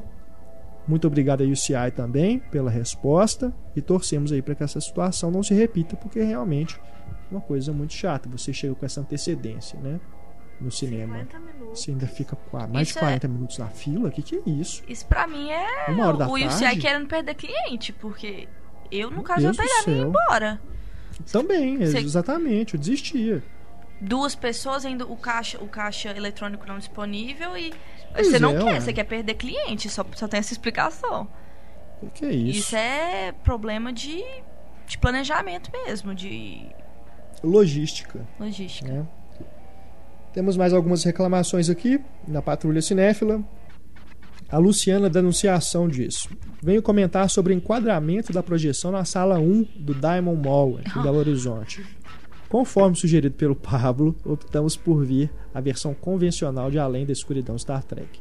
Mas durante todo o filme ficamos incomodados pelo enquadramento. Em todas as cenas não havia teto suficiente. Em algumas, o topo da cabeça dos personagens ficava cortado. Algumas legendas que apareciam na parte de cima da tela também ficaram cortadas. Além disso, a legenda estava muito clara, sem qualquer tipo de borda ou sombra para compensar. Em algumas cenas não era possível ler.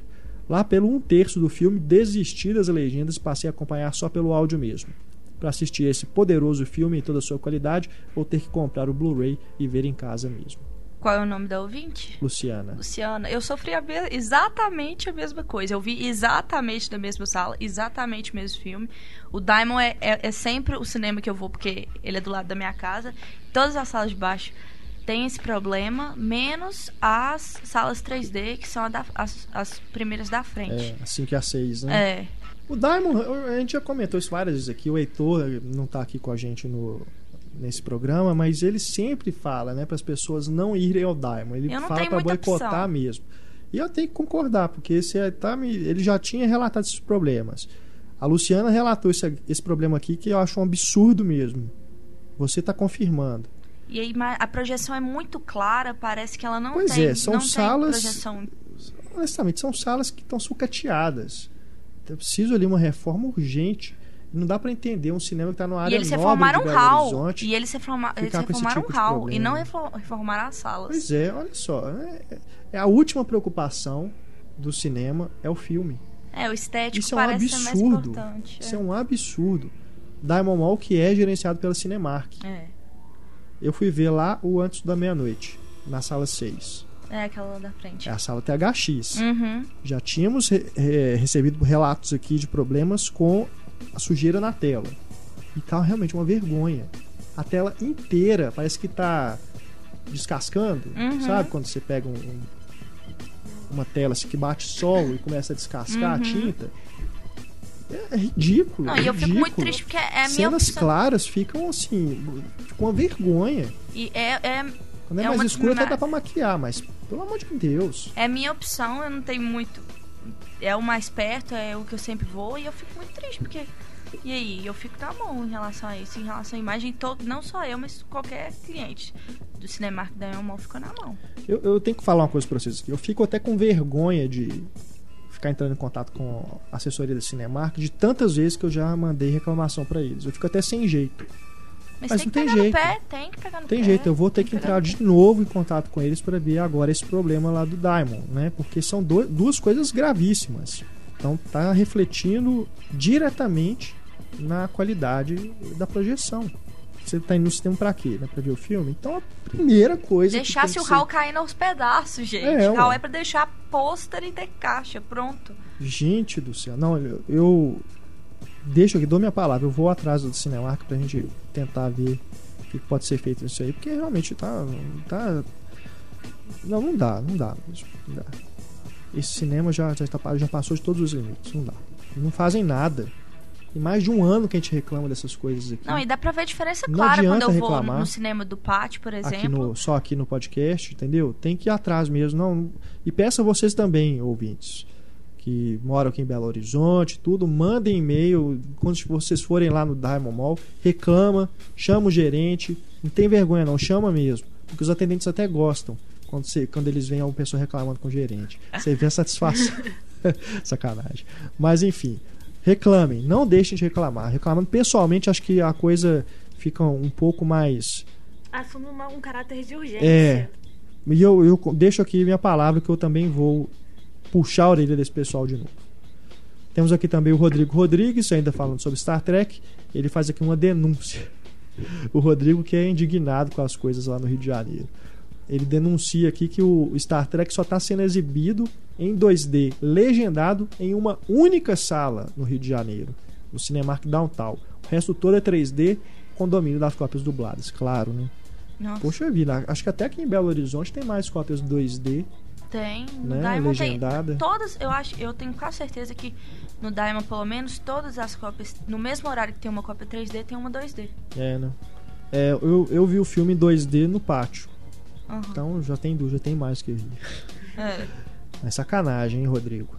Isso, infelizmente, né? Já, o filme já foi pro cinema. É difícil a gente né, Mudar. tentar recuperar isso aí pra vocês aí, mas de qualquer forma é realmente um absurdo. E o Augusto Lívio nos escreve lá de Mossoró, porque ele conseguiu achar o nome da lanterninha. Ai, Ele descobriu, mas tem uma má notícia. Vamos Ai. ler o e-mail dele. Calma.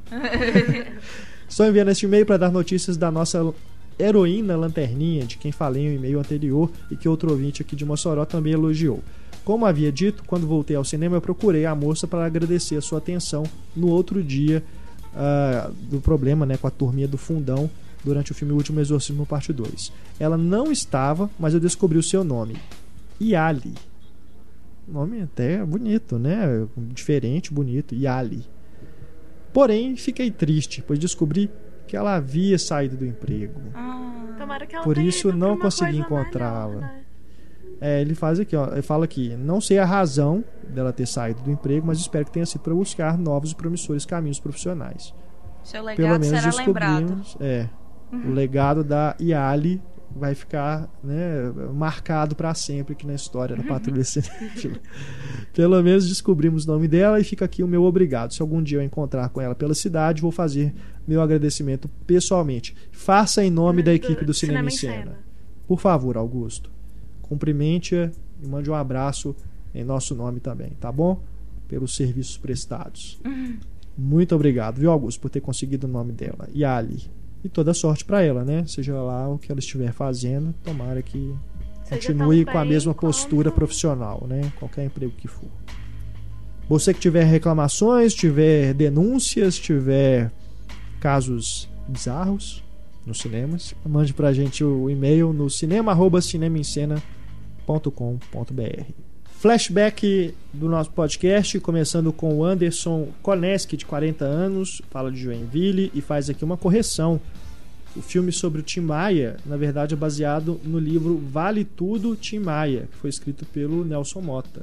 A gente tinha falado que era um- uma biografia escrita pelo próprio Tim Maia, né? Então fica aí a correção feita aqui pelo Anderson. Valeu, cara. Se a produção fizer um roteiro fiel ao livro do Nelson Mota, que foi inclusive amigo pessoal do Tim Maia, se preparem para um filme nos moldes de Ray, sobre a- o Rei Charles, né? Onde aborda a vida dele, os vícios e tudo mais. Ah, legal. Então, tomara que realmente mostre, né? Não mitifique, né? Ainda mais o Tim Maia, mas que ele realmente desconstrua aí a figura dele. Ou melhor, humanize mais, né? O ídolo. Agora temos aqui o Márcio Vilauba Moreira. Separei algumas trilogias que eu não lembro de terem sido mencionadas no podcast, né? A força das trilogias. Ele diz aqui, ó, trilogia da Alemanha Ocidental do Fassbinder, que tem os filmes O Casamento de Maria Brown, 79, Lula, 81 e O Desespero de Verônica Voss, de 82. Excelente lembrança, a gente não comentou dela mesmo não. Trilogia do Silêncio do Bergman, que tem os filmes Através de um Espelho, 61, Luz de Inverno, 62 e O Silêncio, 63. Outra excelente lembrança que a gente também acabou não comentando no, no programa. A trilogia Pusher, do Nicholas Wayne Refn, que foi os- inclusive os filmes que né, fizeram mais chamaram mais atenção na carreira do Hefner antes do Drive. Pusher, que é de 96, Pusher 2 2004 e Pusher 3 2005. O Pusher que inclusive tem uma refilmagem a caminho, né, em Hollywood. Mas aí eu acredito que ele está, o Hefner está só como produtor executivo, ele não vai dirigir. Não. como consultor. É. Né? Aliás, a refilmagem já foi lançada. Acabo de, acabo de ver aqui que essa refilmagem já foi lançada, já foi é, produzida. A Mas direção é do Luiz? Prieto. Pois é, aqui no Brasil que eu acho que não. Ela é do ano passado. Mas acredito que ainda não foi lançada aqui no Brasil, não. Se foi, direto em DVD. Se alguém já assistiu, viu na locadora aí, nos informe, mas parece que ainda não. O Márcio completa aqui lembrando a trilogia Toy Story. A gente mencionou rapidamente, mas é aquilo. A gente já falou muito do Toy Story no podcast da Pixar, Márcio. Por isso que a gente até não voltou muito no assunto.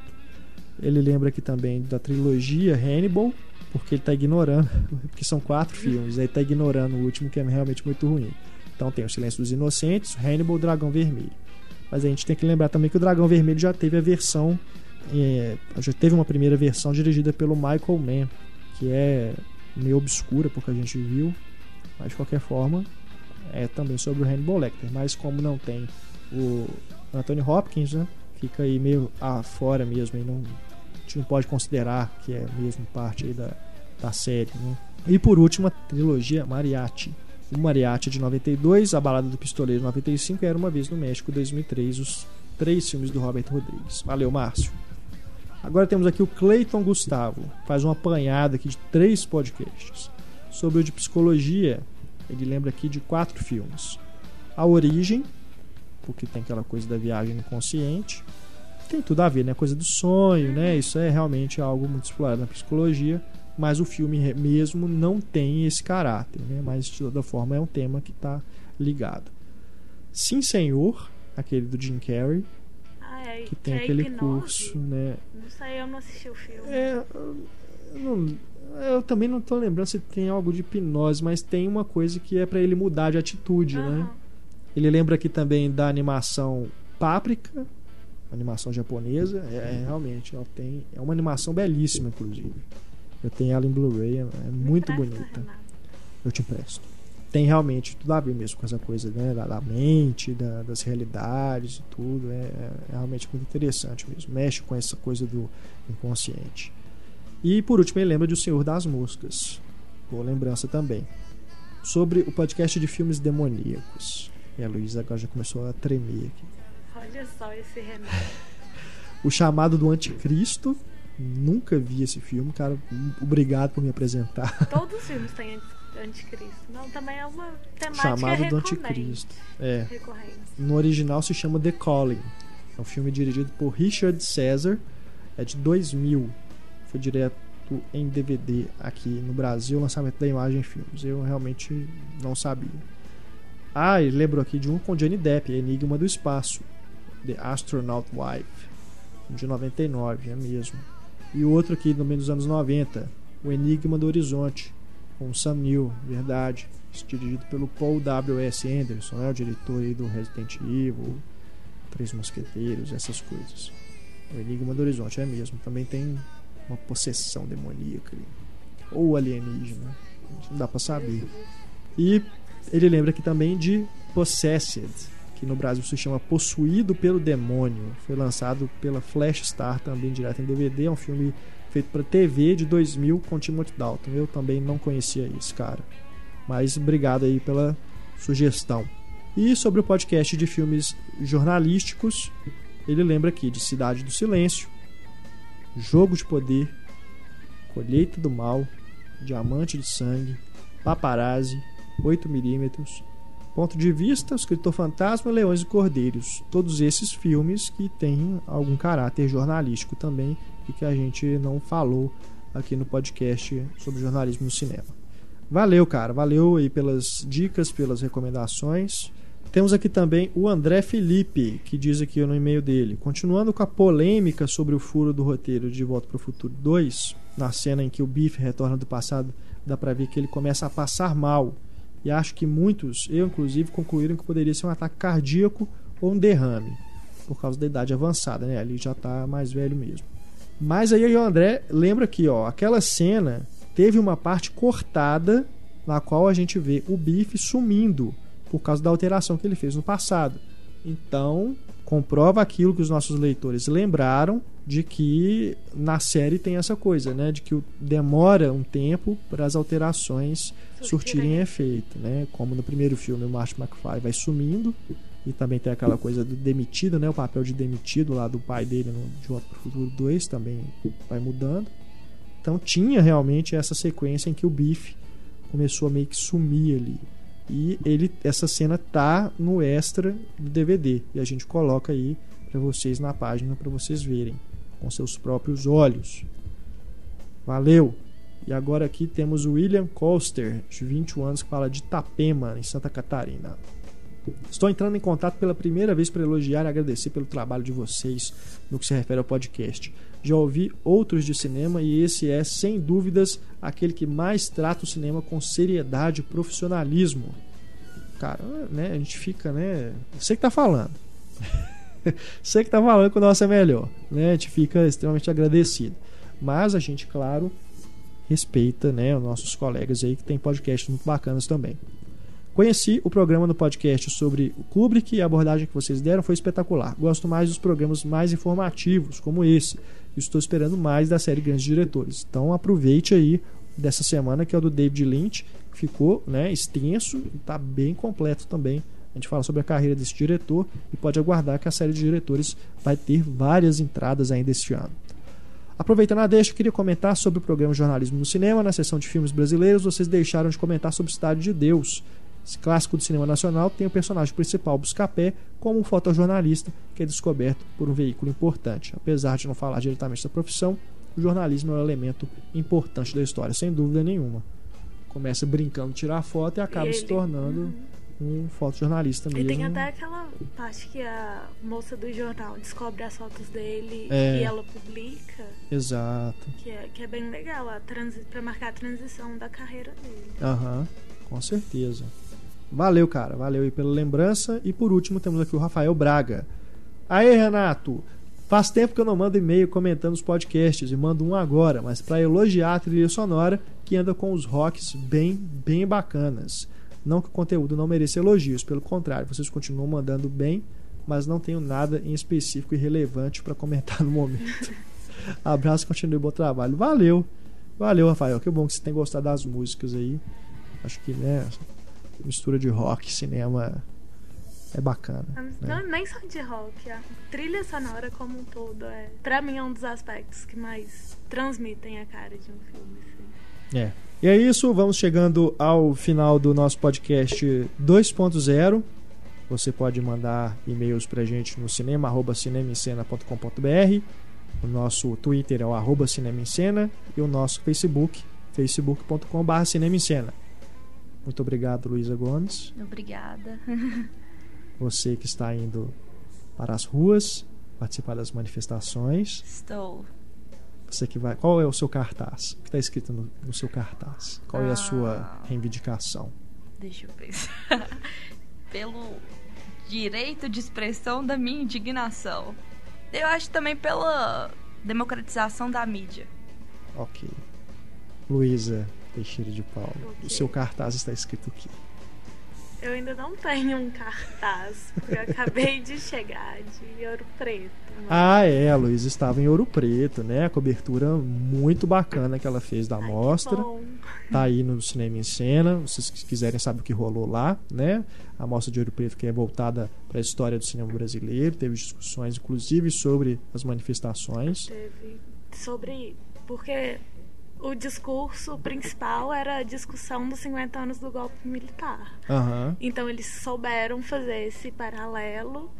E mesmo assim, teve. A programação foi muito diversificada. É. Teve exibição de jogo, teve cortejo com cultura popular. E foi muito legal a É, experiência. bacana.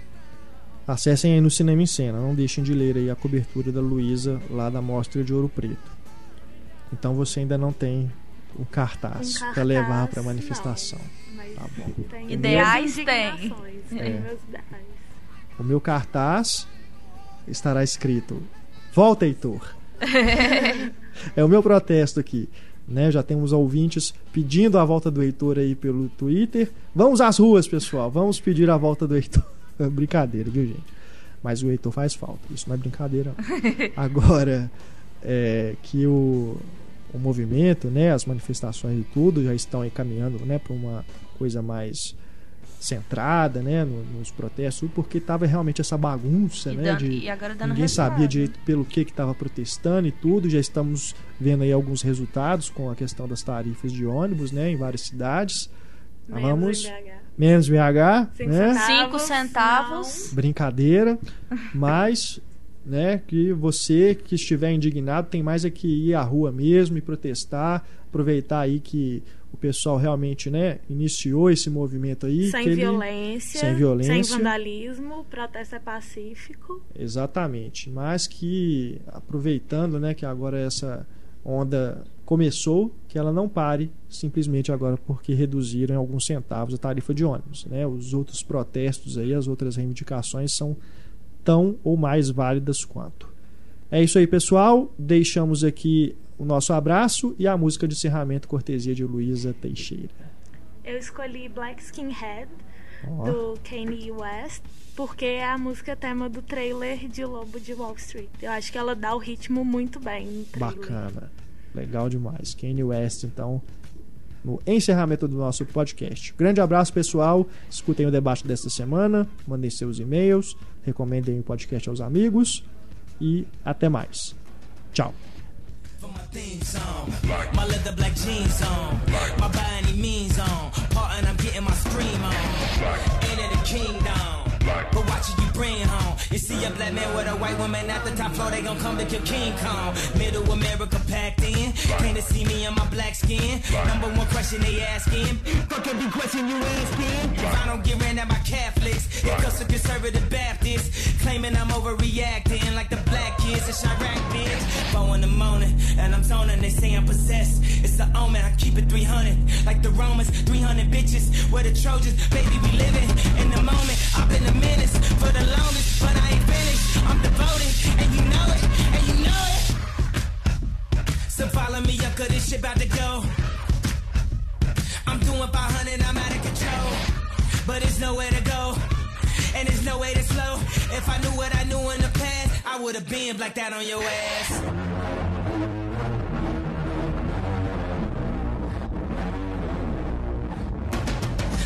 In the morning, and I'm zoning, they say I'm possessed. It's an omen, I keep it 300. Like the Romans, 300 bitches. Where the Trojans, baby, we living in the moment. I've been a menace for the longest, but I ain't finished. I'm devoted, and you know it, and you know it. Stop all that coon shit. Early morning cartoon shit. This is that goon shit. Fuck up your whole afternoon shit.